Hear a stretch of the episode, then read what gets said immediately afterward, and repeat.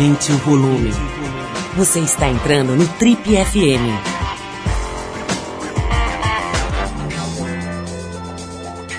Oi, eu sou o Paulo Lima e a gente está começando agora mais um Trip FM, o programa de rádio da revista Trip. Já são mais de 30 anos no rádio brasileiro.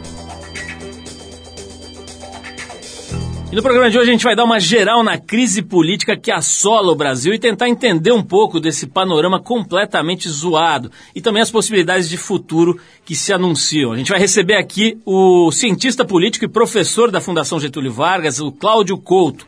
O Cláudio vai falar com a gente sobre esse nebuloso e enlameado momento do país. Corrupção, juiz Sérgio Moro, Dilma Rousseff, o futuro do governo, tudo isso no nosso papo hoje com Cláudio Couto. Uma conversa séria e importante com uma figura que há 25 anos estuda profundamente as entranhas do poder no Brasil. Para abrir a sessão de música aqui do Triple FM, a gente vai com o texano Gary Clark Jr., a faixa Things Are Changing, do disco chamado Black and Blue, de 2012. Depois dessa música, a gente conversa sobre a crise política que assola o Brasil com o professor da GV Cláudio Couto, cientista político e um observador arguto dos fatos.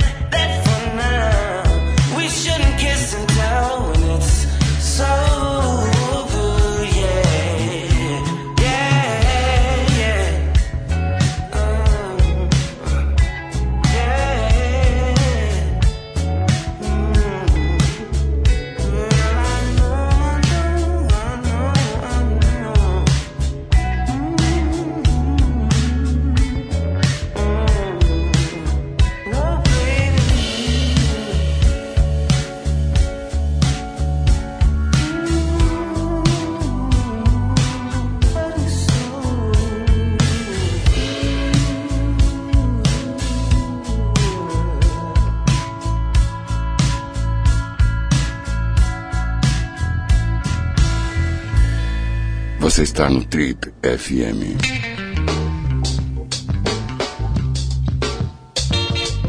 Nosso convidado de hoje é um cientista político com mestrado e doutorado pela USP, a Universidade de São Paulo, e pós-doutorado pela Universidade de Colômbia, nos Estados Unidos. Ele é professor da GV, a Fundação Getúlio Vargas, e colunista eventual do jornal Valor Econômico. Ele é também secretário executivo da ANPOX, que é a Associação Nacional de Pós-Graduação pesqui e pesquisa em ciências sociais.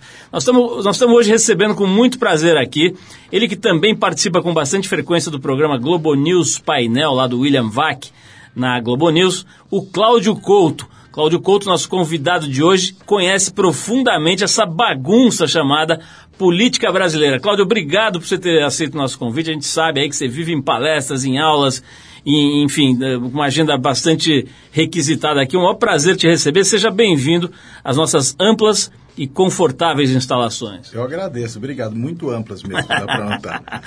Ô, Cláudio, é, antes da gente começar, cara, já o nosso papo aqui hoje, eu acho que é importante a gente explicar para as pessoas, acho que a maioria das pessoas não sabe exatamente de onde vem o cientista político, né? Será que ele é forjado em laboratórios científicos? De onde sai? Quer dizer, o que, que é exatamente e qual é a, o background de, de, de, acadêmico né, do cientista político? É, às vezes quando as pessoas falam em cientista político e nos chamam às vezes de cientistas, eu fico imaginando aquele cara de avental branco, né, num laboratório, fazendo experiências com ratinhos ou com tubos de ensaio. Mas, na verdade, o cientista político é um pesquisador da área mais ampla de ciências sociais, né, que normalmente se compõe de quê? De sociólogos também, antropólogos, sociólogos lidam com uma imensa variedade de temas, inclusive política, os sociólogos políticos. Os antropólogos se dedicam mais à área de cultura, enquanto que os cientistas políticos eles eh, se dedicam a todas aquelas questões relacionadas à, à vida, ao mundo do poder, né? o Estado principalmente, as políticas públicas, partidos, associações, organizações, movimentos sociais, movimentos de rua pouco dessas coisas todas que nós estamos vendo aqui agora. E a gente tem aí um, uns primos que vinham da, de dentro da ciência política e têm cada vez mais ganhado autonomia, que são os internacionalistas, as pessoas que atuam na área de relações internacionais. E uma outra área importante dentro da ciência política são os estudos de políticas públicas ou de administração pública, eh, que também são uma área possível de atuação de cientistas políticos. Cláudio, daria, faria sentido a gente dizer que, assim, fazendo, tentando fazer um, encontrar um denominador comum, a gente está falando das pessoas que se propõem a estudar o comportamento humano, é mais ou menos isso? Sem dúvida nenhuma, né? Porque são ciências humanas, são ciências que lidam com pessoas agindo. Né? Eu me lembro até uma vez, faz bastante tempo, lá para 94, eu tive numa SBPC, naquela né? reunião da Sociedade Brasileira para o Progresso da Ciência. E no fim do dia, era lá em Vitória, a gente foi comer uma muqueca capixaba, eu estava no restaurante, atrás de mim tinha um pesquisador da área de exatas. E aí ele ouviu a gente conversando e aí resolveu puxar papo e tirou uma, um sarro da gente. Falou, ah, o que vocês estudam aí nas ciências humanas tal, isso aí nada é muito certo, tudo pode ser qualquer coisa e tal. Eu falei, olha, é que tem uma diferença básica, né? O nosso objeto de estudo pensa pensa, age, é rebelde. Né? E é isso que fazem as ciências sociais de um modo geral. A economia é isso também. Né? Embora alguns economistas tenham uma certa ilusão de que eles são engenheiros, na realidade eles lidam também com questões de comportamento humano. Né? E nisso os administradores, psicólogos, todo mundo que trabalha com ciências sociais. Cláudio, como é que, como é que você está tá enxergando? A gente está gravando esse programa num dia importante. Né? A gente está gravando esse programa na quinta-feira, dia 17 de março dia em que o Lula, Lula o breve, né? Já estão chamando Lula o breve. Ele tomou posse, depois não, deixou de tomar, deixou de, de, de, poder exercer ali. Enfim, um dia bastante tenso, né? Quando ele foi nomeado ministro, depois foi impugnada essa nomeação. Enfim, um dia tenso, as pessoas nas ruas, né? Em várias cidades, aqui em São Paulo, no Rio de Janeiro e enfim, muita atenção, a, a, a atenção chegando às vias de fato aí nas ruas, né? Agressões e coisas do tipo. Como é que você está vendo, cara, assim, numa, num primeiro overview, num primeiro sobrevoo, o que está acontecendo no Brasil, Cláudio? Olha, eu acho que a gente está vendo uma série de coisas simultaneamente e confluindo. Né? Primeiro, é um processo de radicalização política crescente. Acho que ele já vem de alguns anos. Ele tem, a meu ver, uma série de razões. Né? Ele vai desde a insatisfação de parcelas da sociedade com as mudanças sociais que ocorreram no Brasil recentemente passa uh, pela indignação com a corrupção, uh, e as, que às vezes viram pretexto para pessoas que querem reagir contra esse mal-estar com as mudanças sociais recentes. E, uma, e a corrupção que é muitas vezes revelada justamente porque o Brasil, do ponto de vista do funcionamento das suas instituições, melhorou nos últimos anos. Pode parecer às vezes o contrário, pô, nunca houve tanta corrupção no Brasil. Eu diria que mais do que qualquer coisa, nunca se revelou tanta corrupção no Brasil, nunca se investigou tanto a corrupção no Brasil, nunca se teve tantos instrumentos para lidar com ela. Isso gera essa imensa indignação. Mas junto com isso vem essa polarização, essa, esse fla-flu político nacional, né, de PT, o PSDB, petistas versus antipetistas, pessoas a favor do governo, pessoas radicalmente contra o governo. Acho que isso também ganha corpo com um certo debate que se faz pelas redes sociais, pelas várias formas de mídia, de estigmatização do adversário. Se aquele cara não pensa exatamente o que eu penso, ele é um cretino. Desqualificar, né? né? Ele, ele merece ser desqualificado, ele é um bandido. Se ele acha que aquele cara que eu acho que tem que ser preso não deveria ser preso, então ele defende ladrão. Se ele defende ladrão, ele é bandido também. Quando se envereda por esse tipo de debate, fica muito difícil estabelecer qualquer tipo de diálogo. E acho que a gente chegou agora no ápice disso. Né? E o ápice disso vem, e aí a gente tem até um certo paradoxo, desse processo de justamente revelar mais. E no que nós temos agora, uma operação da Polícia Federal, articulada ao Ministério Público, articulada ao Judiciário, que vem produzindo uma série de efeitos do ponto de vista dessa investigação, eu estou me referindo aqui, claro, à Operação Lava Jato, isso atinge muito mais diretamente o partido do que está no governo do que qualquer outro partido, mesmo que até a maior parte dos que foram presos ou, estão sendo julgados nem são do, do, PT, são mais do PMDB e do PP do que propriamente do PT, mas ele é o partido da presidente, ele é o partido do governo, vai ser mais visto, vai ser mais visado, e tem as figuras mais importantes, a começar pelo próprio ex-presidente Lula. Isso radicaliza ainda mais o cenário. Né? Leva essas pessoas todas à rua. A gente viu a maior manifestação da história do país no domingo aí que passou. E, consequentemente, acirra ânimos. Com as trapalhadas que houve nessa semana do governo, com novas revelações, com a ação dos juízes, mais radicalização ainda. Daí as pessoas começarem a se agredir nas ruas. Eu, sinceramente, estou tanto quanto receoso quanto o que pode vir pela frente.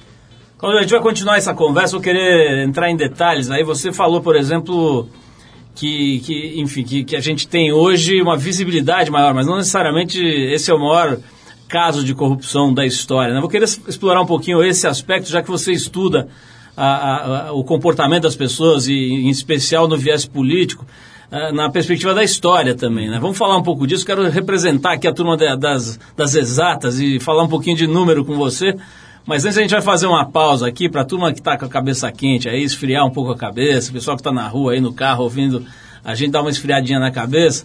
A gente vai com o Curtis Mayfield e a faixa Superfly, que é bem um embalo bem legal. E depois dessa música a gente volta com o Trip FM, hoje tentando destrinchar a crise política com o professor da GV, cientista político Cláudio Couto. Vamos de Curtis Mayfield e a gente já volta.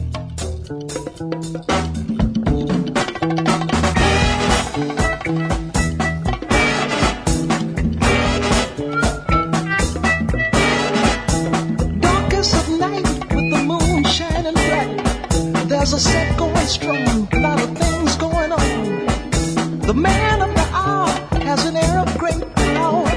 The dude's have envied him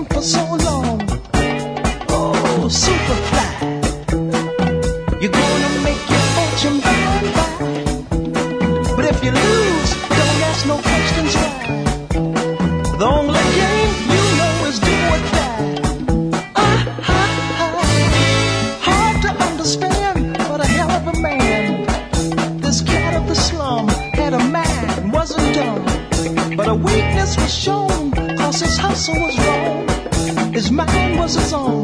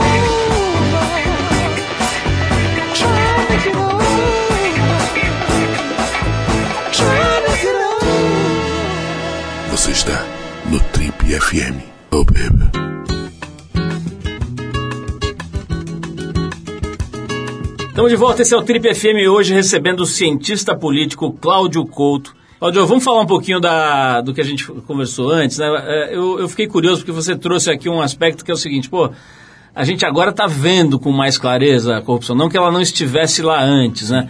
Agora, quando a gente vê aí, enfim, outros analistas comentando, várias vezes eu já vi as pessoas assim com muita convicção dizendo que essa é a maior é o maior caso de corrupção não só conhecido mas já perpetrado né porque a hora que você olha os números por exemplo da era Collor ou enfim outra, outros tempos os números são, são muito menos é, é, parrudos né você acha que pode ser mesmo? A gente está falando aí mais de 10 bilhões, né? Só nessa, nessa história do Lava Jato, não é isso? Acho que falam aí em 12 bilhões, né? Que seria o montante aí da, é, você acha que pode ser também a maior de todos os tempos é, é, sistema Em valores? de- em termos de, de números, exato? Então, eu acho que pode ser em valores por, por duas coisas, né? Primeiro porque também hoje existem muito mais mecanismos do que havia no passado de encontrar o dinheiro que foi desviado. Então, por exemplo, o caso do- do- das contas na Suíça, que muitas vezes se tem, ou em outros lugares no exterior, mas na Suíça em particular. Até 10 anos atrás, a Suíça mantinha isso fechado, ninguém sabia do que acontecia ali, e hoje, por uma mudança da legislação da própria Suíça, a gente descobre isso. né? há uma série de organismos internacionais da área de segurança, isso tem a ver também com o combate ao terrorismo e toda a preocupação que passou a se gerar para rastrear dinheiro que podia financiar atividades terroristas, acaba se rastreando muito mais recurso que está circulando na esfera da corrupção. Até o escândalo da FIFA, que acaba sendo desbaratado, tem a ver com isso. Então não é que essas coisas não existissem, mas não havia mecanismos de rastreamento. Isso não é só no Brasil, isso é um fenômeno internacional. Daí o caso da FIFA, o caso eh, de corrupção da Alstom, por exemplo, que até teve repercussão aqui no Brasil, ou da Siemens, que também teve repercussão aqui, mas que vem eh, de escândalos na Europa. E a gente tem, acho que é um fator adicional que tem a ver aí sim mais talvez com o Brasil nesse momento, que é, primeiro, envolveu-se nessa investigação a Petrobras, que é simplesmente a maior empresa brasileira, era até pouco tempo atrás uma das maiores do mundo em valor de mercado. Caiu muito, mas continua sendo uma empresa muito grande. E aí os valores que ela movimenta são muito grandes. E uma segunda coisa, essa eu acho que é importante até falar mais dela, que tem a ver com o tremendo encarecimento que nós temos no Brasil em particular das campanhas eleitorais. E como muito desse dinheiro é usado em primeiro lugar para finalidade de financiamento eleitoral, né? E a gente já percebe hoje, inclusive, financiamento eleitoral supostamente lícito, já que parte das propinas, pelo que se indica, eram pagos, eh, era paga essa parte da propina por meio de eh, financiamento legal, né? mas é uma ótima maneira de lavar dinheiro, diga-se de passagem. Como o valor das campanhas foi aumentando cada vez mais, pelo que é necessário fazer na TV, mas nas campanhas parlamentares também pela necessidade de percorrer estados inteiros fazendo campanha, ter material, assessores. Esse encarecimento da campanha eleitoral faz com que entre cada vez mais dinheiro aí. E da onde boa parte desse dinheiro pode vir? Do, do- da corrupção. Né? Da corrupção, do financiamento das empresas. Tanto é que a gente teve essa importante decisão do Supremo recente de proibir as empresas de doarem. Claro que pode continuar a haver caixa 2, mas como todos aqueles outros mecanismos de rastreamento do dinheiro, de descoberta do que pode estar passando por aí legalmente, também melhoraram, quem tentar doar com caixa 2 daqui para frente vai correr muito mais risco do que corria no passado. Cláudio, como eu falei aqui agora há pouco, a gente está gravando esse programa no dia 17 de março, né? E, e é importante frisar isso, né? Porque a- como a gente estava brincando agora há pouco, amanhã pode mudar tudo, né? Mas hoje, um dia de muita, muita exacerbou essa coisa da polarização e tal. Você tem de um lado aí essas gravações que chocaram a, a população, né, a sociedade, essas gravações que foram que foram publicadas, né, tornadas públicas, dos telefonemas, dos grampos aí nos telefones do, do Lula, etc., e as conversas dele com o Eduardo Paes, com, com Dilma, com Jacques Wagner, todo esse pessoal, são conversas de um, de um tom bastante questionável e, e, enfim, que revelam como é que a coisa é, é, é, é tratada, né? como é que a coisa pública é tratada e como é que, a- que, que próprio- que os próprios processos que estão acontecendo agora são tratados e as reações e tudo mais. Por outro lado, né, tem também a, a questão dessa, de- de- desses- dessas fitas, dessas gravações terem sido tornadas públicas dessa forma, né? Como diria meu pai, de afogadilho, né? Feito assim na, na correria e acelerando, etc. Como é que você vê isso? Olha, as gravações realmente elas permitem que se faça uma leitura de que ali havia algo muito errado. Né? Ou seja, de que a nomeação do ex-presidente Lula para chefe da Casa Civil tinha basicamente como finalidade lhe proteger. Né? É claro que isso pode ser percebido como uma interpretação. De repente alguém fala, não, quando ela falava do papel é porque ele ainda não tinha confirmado alguma coisa. Mas dá para fazer essa leitura e eu acho que é essa leitura que a maior parte das pessoas tem feito, daí toda a consequência que isso teve. É, agora, existe um problema, eu acho que é um problema que pode inclusive comprometer o andamento da, da investigação, que é a forma como o próprio juiz Moro tem conduzido o processo. né? E por que, que eu vejo um problema aí?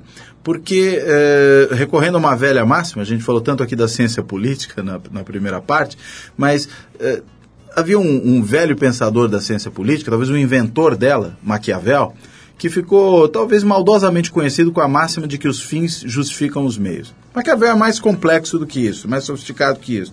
Mas esse maquiavelismo vulgar é muito conhecido. E a gente pode dizer o seguinte: mesmo que os fins sejam nobres, nem meios ilícitos não podem ser aceitos, meios questionáveis não podem ser aceitos. Combater a corrupção todo mundo quer. Agora, eu não posso combater a corrupção fazendo qualquer coisa. Assim como eu não posso combater o crime cometendo outros crimes. Né? As críticas que às vezes a gente faz a- aos excessos da polícia militar e tal vão exatamente nessa direção, né? dela virar um grupo de extermínio. Não é aceitável isso. Da mesma forma, se um juiz, ele meio-dia, alguma coisa assim, 11 da manhã, define que eh, na- no seu âmbito de atuação não se podem mais fazer escutas telefônicas porque aquele que era objeto da investigação mudou de foro, ele não pode pegar uma gravação feita depois desse horário, inclusive, e em vez de remetê-la ao órgão competente, que seria o Supremo, divulgá-la. É claro que quando ele faz isso, ele provocou todo esse problema que a gente está vendo para o governo. Eu diria que ele acabou com o governo. O governo acabou a partir da divulgação dessas gravações. Ele já vinha moribundo e esse, a meu ver, é um golpe de misericórdia. Agora, ele também macula a investigação. E ele faz isso por quê? Porque ao decidir dessa maneira, ele toma uma atitude que me parece que é, ironicamente, de um juiz que faz justiça com as próprias mãos. E não é aceitável isso. E eu acho que é aí que ele pode acabar se enrolando também, de modo que a gente compromete, inclusive, a continuidade da Operação Lava Jato daqui para frente por conta de uma ação como essa. Acho que a gente precisa, nesse combate à corrupção, que é fundamental, ter cuidado para não atropelar a busca dos fins com o uso de meios ilícitos.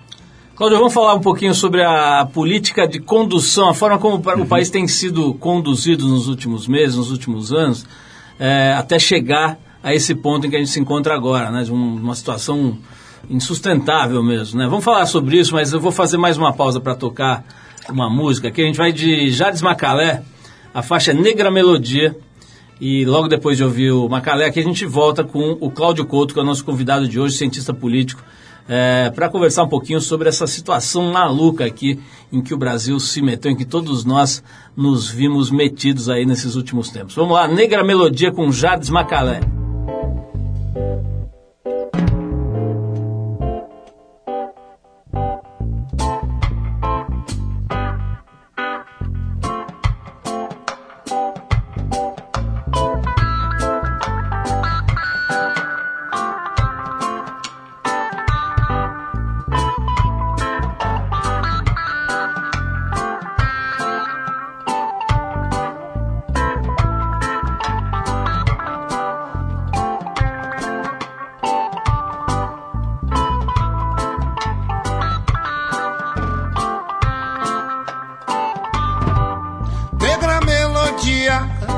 que vem do sangue do coração.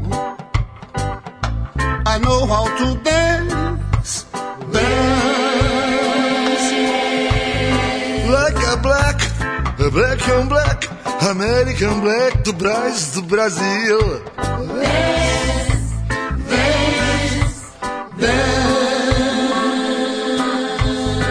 But baby, don't try. to stop me. Don't cry. Everything is gonna be alright.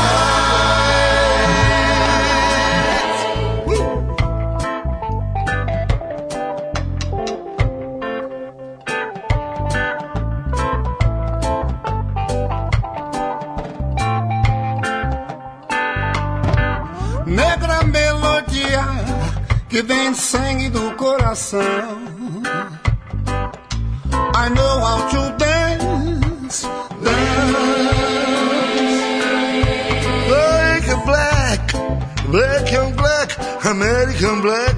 Black do Brasil. Dance, dance, dance.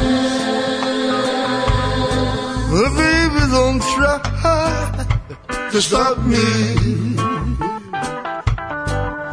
My woman don't cry. Everything is gonna be alright. Colorido, meu barraco lá no morro de São Carlos, meu cachorro Paraíba, minha cabrocha, minha cocota, a minha mona lá do largo do Estácio de Sá. Forget troubles, Forget your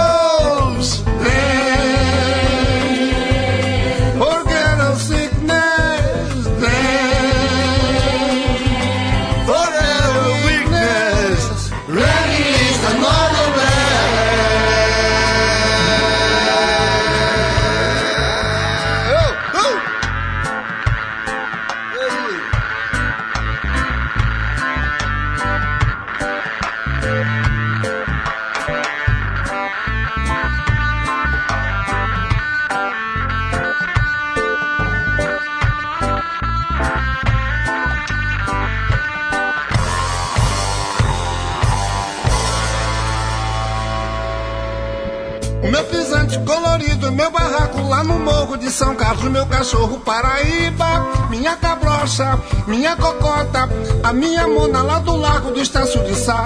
Forget your trouble. Forget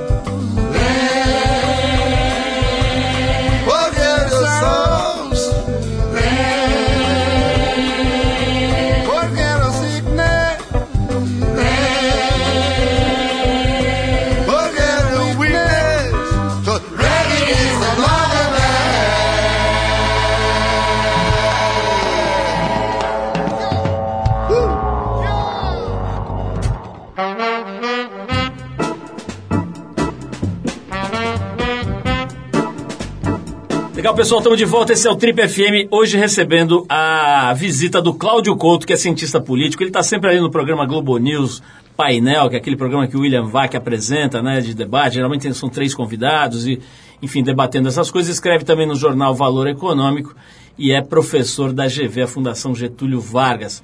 Claudio, antes de parar para ouvir música, estava querendo te perguntar o seguinte: independente dessa crise mais recente, né, os rumos que o Brasil tomou, cara, quer dizer, as políticas econômicas recentes e, e um certo. um- a impressão que dá é que ninguém sabe direito o que está fazendo ali, né?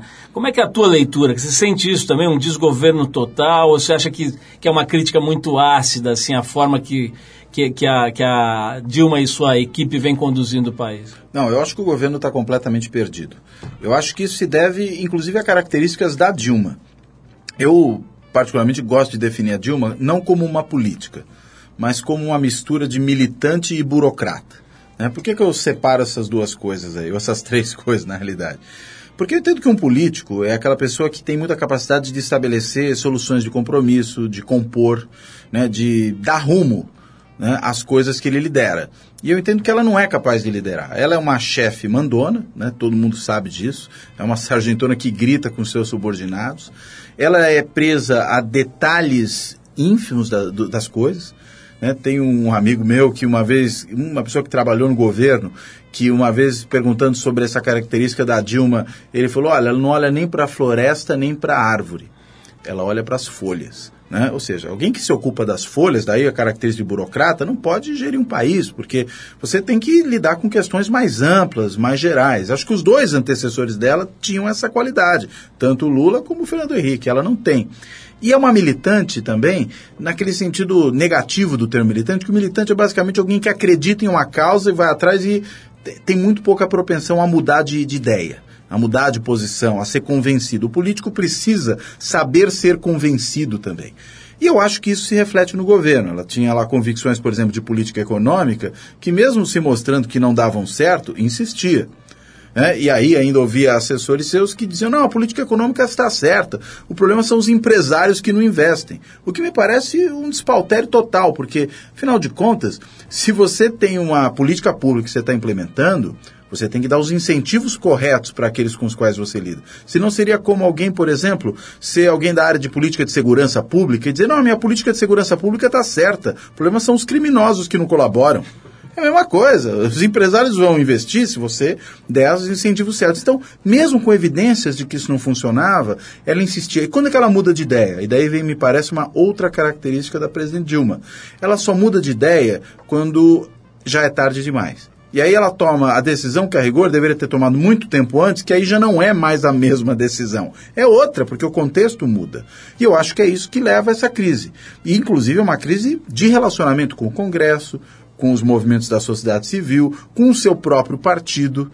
E é por isso que eu entendo que a gente realmente chegou numa situação de impasse. Até esse ato de desespero de chamar o Lula para dentro do governo de novo, que acho que não se explica só pela preocupação lá da, de tirá-lo da, da alça de mira do Sérgio Moro, mas também porque ele talvez conseguisse consertar algumas coisas no governo. Quando acontece, também já é tarde demais. Vira um mero ato de desespero, dá uma péssima impressão para a sociedade, parece um desaforo com relação a tudo aquilo que se reclamava. Logo depois do Lula se vê numa situação muito mais difícil do que estaria, digamos, um ano antes. Ou seja, as soluções quando chegam, chegam tarde demais. Agora, Cláudio, nesse momento estão todas as artilharias apontadas para quem está lá no governo e não é por acaso, né? Quem está lá no, no, no, na cabine de comando. Agora, a hora que você olha para o outro lado, a hora que você olha para a nossa, nossa oposição e mesmo para a qualidade do Congresso Nacional, né? Eu, eu, acho, eu não sei se a tristeza é maior ou igual, né? Como é que você vê isso, cara? É uma pergunta que se faz aí nas mesas de bar, de restaurantes, nos ônibus, nos trens. É assim, bom, legal, se caminhar para isso, uma nova eleição tal, os quadros que estão do outro lado também deixam muito a desejar, né? Como é que é, o que, como é que, por que, que a gente está num, num, momento de tão baixa qualidade dos representantes? Né? Você acha que a gente não sabe votar? Qual que é a explicação na, na, na, na ótica de quem está estudando isso há muito tempo? Olha, eu acho que a explicação é o financiamento de campanha.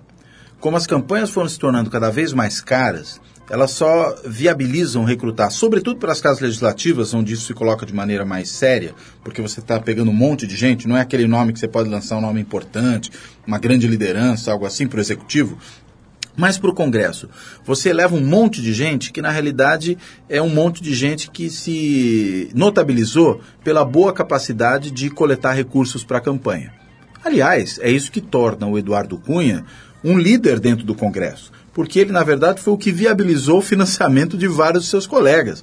A bancada de apoio Eduardo Cunha é a bancada dos financiados por Eduardo Cunha, né? por aqueles que ele conseguiu é, introduzir lá dentro, amealhando arrecadadores, amealhando doadores de campanha. Agora, se você tem nesse critério de, de obter dinheiro, seja lá que dinheiro for, do jeito que for, para entrar numa casa legislativa, você vai diminuir a qualidade do Congresso. É por isso que hoje a gente nem fala mais naquela diferença que falava até alguns anos atrás entre o alto clero do Congresso e o baixo clero. Virou quase tudo baixo clero. E os membros do alto clero não ocupam mais no Congresso, como ocupavam até alguns anos atrás, as posições de destaque. Eles estão escanteados por esses operadores.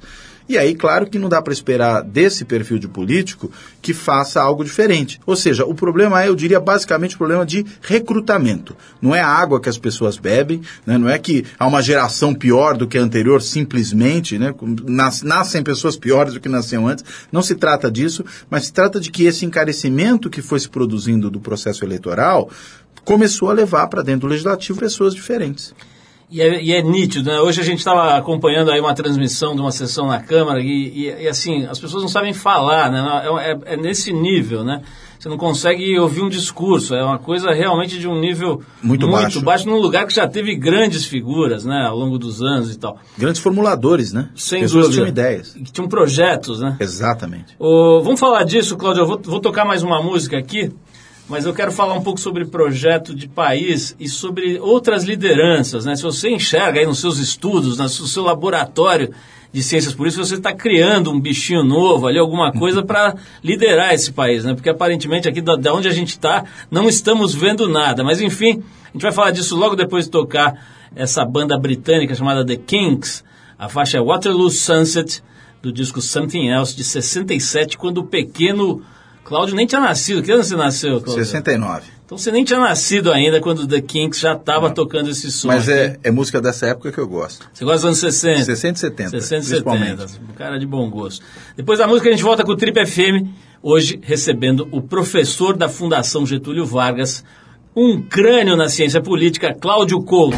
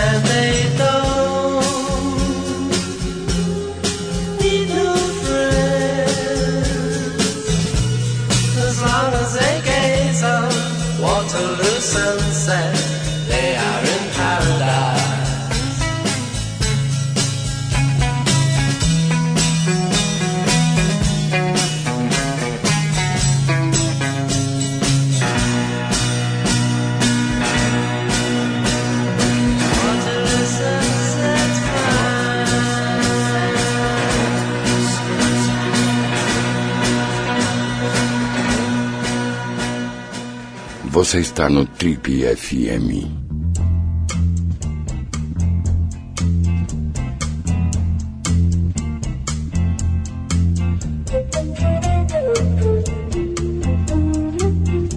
Ok, estamos de volta. Se você perdeu a primeira parte, as primeiras partes da entrevista com o Cláudio Couto hoje aqui no Trip FM, vai lá no nosso site trip.com.br e você recupera essa entrevista inteira e também as entrevistas dos últimos 15 anos gravadas aqui, que estão lá disponíveis para você baixar e ouvir de graça, onde você quiser, no trem, na bicicleta, na moto.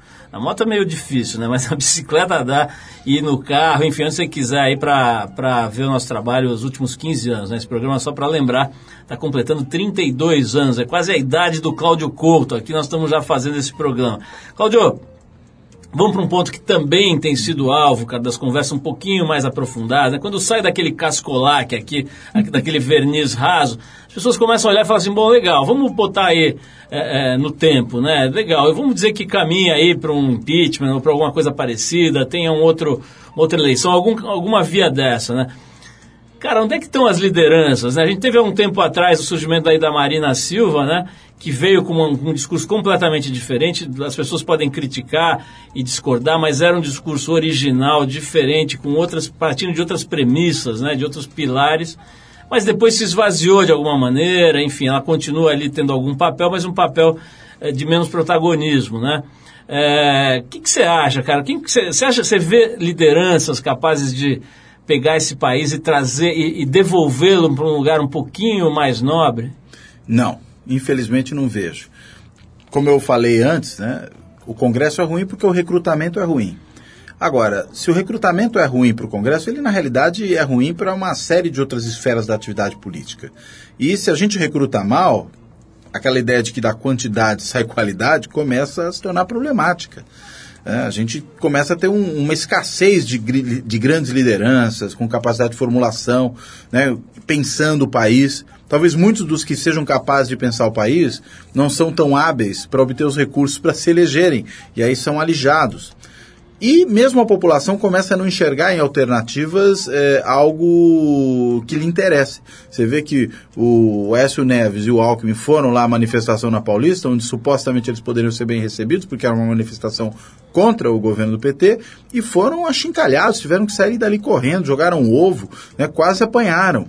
É, é, é, preocupante isso, porque, por um lado, tem até um lado que alguém fala, não, as pessoas talvez comecem a, a, diferença, a ver que não é só o PT que tem problemas, outros também têm. Isso seria um lado bom, porque, claro, não é tirar o PT do governo, vai acabar com a corrupção no país. Agora, por outro lado, mostra também que há uma negação da política em geral, uma descrença nas lideranças de um modo geral, e não vem se apresentando uma alternativa. A Marina realmente veio com um discurso interessante eh, nas últimas duas eleições presidenciais, mas ela, ela, ela, pecou em parte por certas inconsistências, né? muitas vezes fazia um discurso que depois não se mostrava tão, tão plausível. Por exemplo, ele, ele perguntavam a ela, mas como é que você vai governar com o PMDB no Congresso? E ela dizia, eu vou governar com os melhores do PT e do PSDB. Mas nem que ela pegasse os piores também, ela ia ter votos suficientes para aprovar uma lei no Congresso. Porque PT e PSDB juntos, somados, não dariam a maioria dos votos. Aliás, essa é a dificuldade que todo governo tem no Brasil. Se ele não montar uma maioria, ele não governa. Então, quando Marina vinha com um discurso desse tipo, ela mostrava, olha, ela pode ser muito bem intencionada, mas talvez ela, não, ela seja incapaz de resolver o problema. E quando as pessoas buscam uma liderança, elas não querem só uma liderança, digamos, cheia de boas intenções, mas elas querem também uma liderança que apresente-se como uma alternativa viável. O meu medo nesse cenário é o aparecimento de um Messias, né? de uma liderança que vem e fala: não, deixa comigo que eu prendo e arrebento. Se a pessoa vem e diz que prende e arrebenta, talvez prenda e arrebente até quem não deve. Né? E comece a produzir problemas maiores do que aqueles que se tinha antes. Nós tem um ambiente hoje que se o Henrique Cristo fizer um bom discurso, é capaz dele ser é, vai que ele emplaca. Se ele fala que vai botar os corruptos na cadeia, ele emplaca. O, o, o Cláudio, é, você citou aí a, a, questão do Aécio e do Alckmin, né, sendo repelidos ali. Vamos falar um pouquinho do PSDB, né? É evidente uma, uma decadência do, do PSDB como, como instituição, como entidade, como partido, né? Assim, é, aqui na, nas prévias aqui da, da, da, da para escolha do candidato a prefeito, teve briga, teve pancadaria, quer dizer, também um, um nível baixíssimo, né? Nesse sentido aí, dessas dessas prévias e tal. O que, que, que, que aconteceu com o, o, PSDB? Quer dizer, a que se deve, será que você concorda com essa decadência aí? A que, que você acha que, que se deve isso? Eu acho que os dois grandes partidos brasileiros, é, na realidade, entraram num, num, num processo de esfarelamento. O PT por uma série de razões que a gente sabe quais são, né? não ter feito autocrítica, ter sido tomado por uma burocracia profundamente corrupta, que não dá para dizer que é todo mundo no PT, mas que é quem dirigia o PT, esse é o problema. E o PSDB, eh, que acabou sendo totalmente fragmentado por lideranças personalistas, que enxergavam o partido muito mais como algo ali servir do que algo eh, que pudesse servir a um projeto coletivo, né, cada um tentando se valer mais ali dessa estrutura partidária e começando a se dilacerar. Né, inclusive ao ponto de lideranças do PSDB de São Paulo, o ex-governador Alberto Goldman, por exemplo, dizer que eh, Alckmin fazia aquilo que eles combatiam no governo do PT, que era comprar votos, né, usar de subterfúgios aí para conseguir impor o seu candidato. E aí, claro, se as pessoas estão dizendo isso dentro do mesmo partido, é impossível que esse partido se una. E o PMDB, que é o terceiro, vamos dizer, grande partido brasileiro, pelo menos em termos de tamanho, é um partido que é uma geleia, né? Ele não, eh, até ele se, ele se serve disso, porque ele pode apoiar qualquer governo, eh, tem denúncias de corrupção e não faz a menor diferença, porque ninguém sabe direito quem é do PMDB, quem não é, o que pensa, o que não pensa. Eh, e agora, é um partido que por isso mesmo não consegue nunca ter candidato presidencial, né? Quem não consegue ser oposição também não consegue apresentar um candidato presidencial. A gente tem visto isso no caso do PMDB. Então, os grandes partidos que seriam os instrumentos de fornecer ao eleitor alternativas reais, eles estão minguando e aí essas alternativas escasseiam. É por isso que eu tenho realmente esse receio de que surja uma liderança messiânica nesse processo. É, alguém que de fora do sistema partidário mais estruturado, de alternativas mais consistentes, venha simplesmente como um salvador da pátria. Bom, e a gente não está falando também da, da, destruição espiritual, né, cara? É uma crise É da ânimo, esperança, da esperança no país, né? Antigamente, quando você se via diante dessas crises, a sensação era assim, bom, vou, vou ter que esperar mais uns 10 anos para esse, esse troço aqui andar, né? Agora, muita gente tem a sensação de que isso jamais andará, né? Porque o, o, o nível que a gente chegou é tão baixo, né? Que a impressão que dá é que é irreconstruível, né? Não te preocupa um pouco isso? Olha, acho que no curto prazo todos somos pessimistas, né? A gente sempre tende a, a ver o imediato de maneira mais negativa quando ele vai mal. Agora, crises são superadas mais a longo prazo. Claro que tem aquele velho problema que o Lord Keynes colocava, eh, o problema é que no longo prazo estaremos todos mortos, né? Se o longo prazo for longo demais, a gente tem realmente um problema sério aí. Agora, eu acho que esse desânimo que se abate, eh, ele se abate como parte desse processo mesmo de correção de rumos que a gente vê. Né? Como resolver isso? É preciso debate, é preciso discussão, é preciso, inclusive, a percepção por parte de lideranças e mesmo das pessoas que estão indo para a rua se manifestar, de um lado ou de outro, de que é preciso, sobretudo, tolerância. Porque se você não tolerar o que pensa diferente, você não vai jamais conseguir estabelecer um mínimo de diálogo com ele, mas ele vai continuar ali do seu lado. A não ser que você ache que a solução é matá-lo. Como matar as pessoas não é uma boa solução em democracias, a gente vai ter que encontrar alternativas de diálogo, mesmo com aqueles que hoje a gente reputa como adversários ou mesmo inimigos. Né? E aí eu entendo que há espaço para que esse ânimo se recobre. Porque a partir do momento que você começa a estabelecer um diálogo, você tem a possibilidade de enxergar alternativas. E aí, espiritualmente, as pessoas crescem, né? Cláudio, nosso tempo já estourou aqui, mas eu não resisto a te fazer uma pergunta.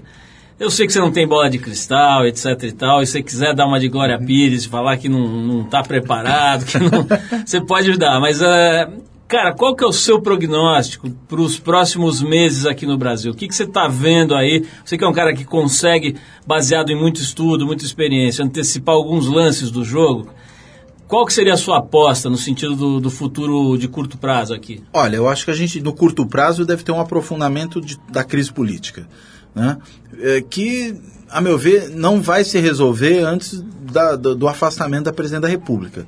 E quando eu digo isso, eu não estou dizendo que o afastamento da Presidente da República é necessariamente algo justificável do ponto de vista legal. Não é isso que eu estou dizendo. Mas é, o impasse é tamanho e, e, ela se tornou um obstáculo tão grande para a resolução desse impasse que eu entendo que os atores do sistema político, os partidos, as lideranças, vão acabar expelindo a presidente do sistema. É isso que eu acho que vai acabar acontecendo. O que pode ser também um problema, porque se não ficar claro que o impeachment, caso venha, eu acho ele o mais provável nesse momento, ele vem muito bem fundamentado do ponto de vista jurídico, eh, você sempre vai ter a ideia de que houve um golpe branco no Brasil, um golpe paraguaio, como alguns estão chamando.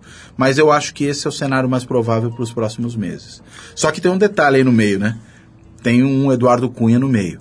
E Eduardo Cunha conduzindo o processo do impeachment é um problema seríssimo, porque ele tem problemas muito mais graves que a própria presidente. Né? Quer dizer, como ele pode ter legitimidade para conduzir esse processo? Então, de certa maneira, ele acaba servindo até como um freio a que esse processo ocorra de maneira mais rápida.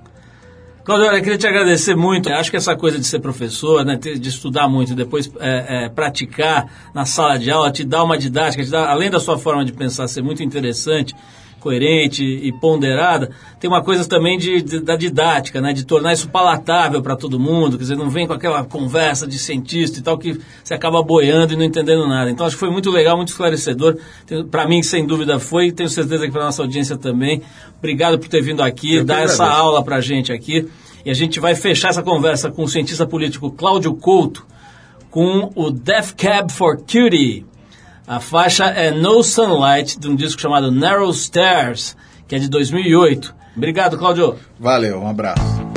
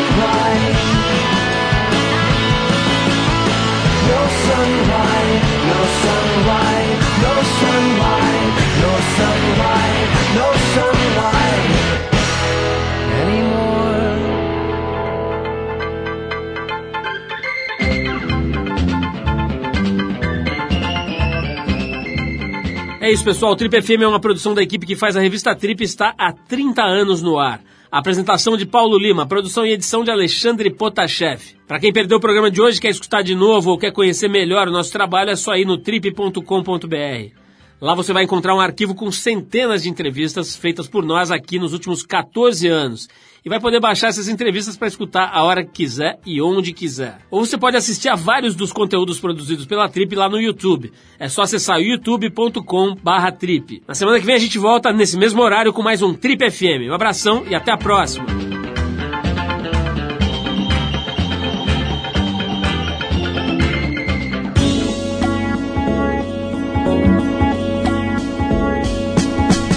Você ouviu Trip FM.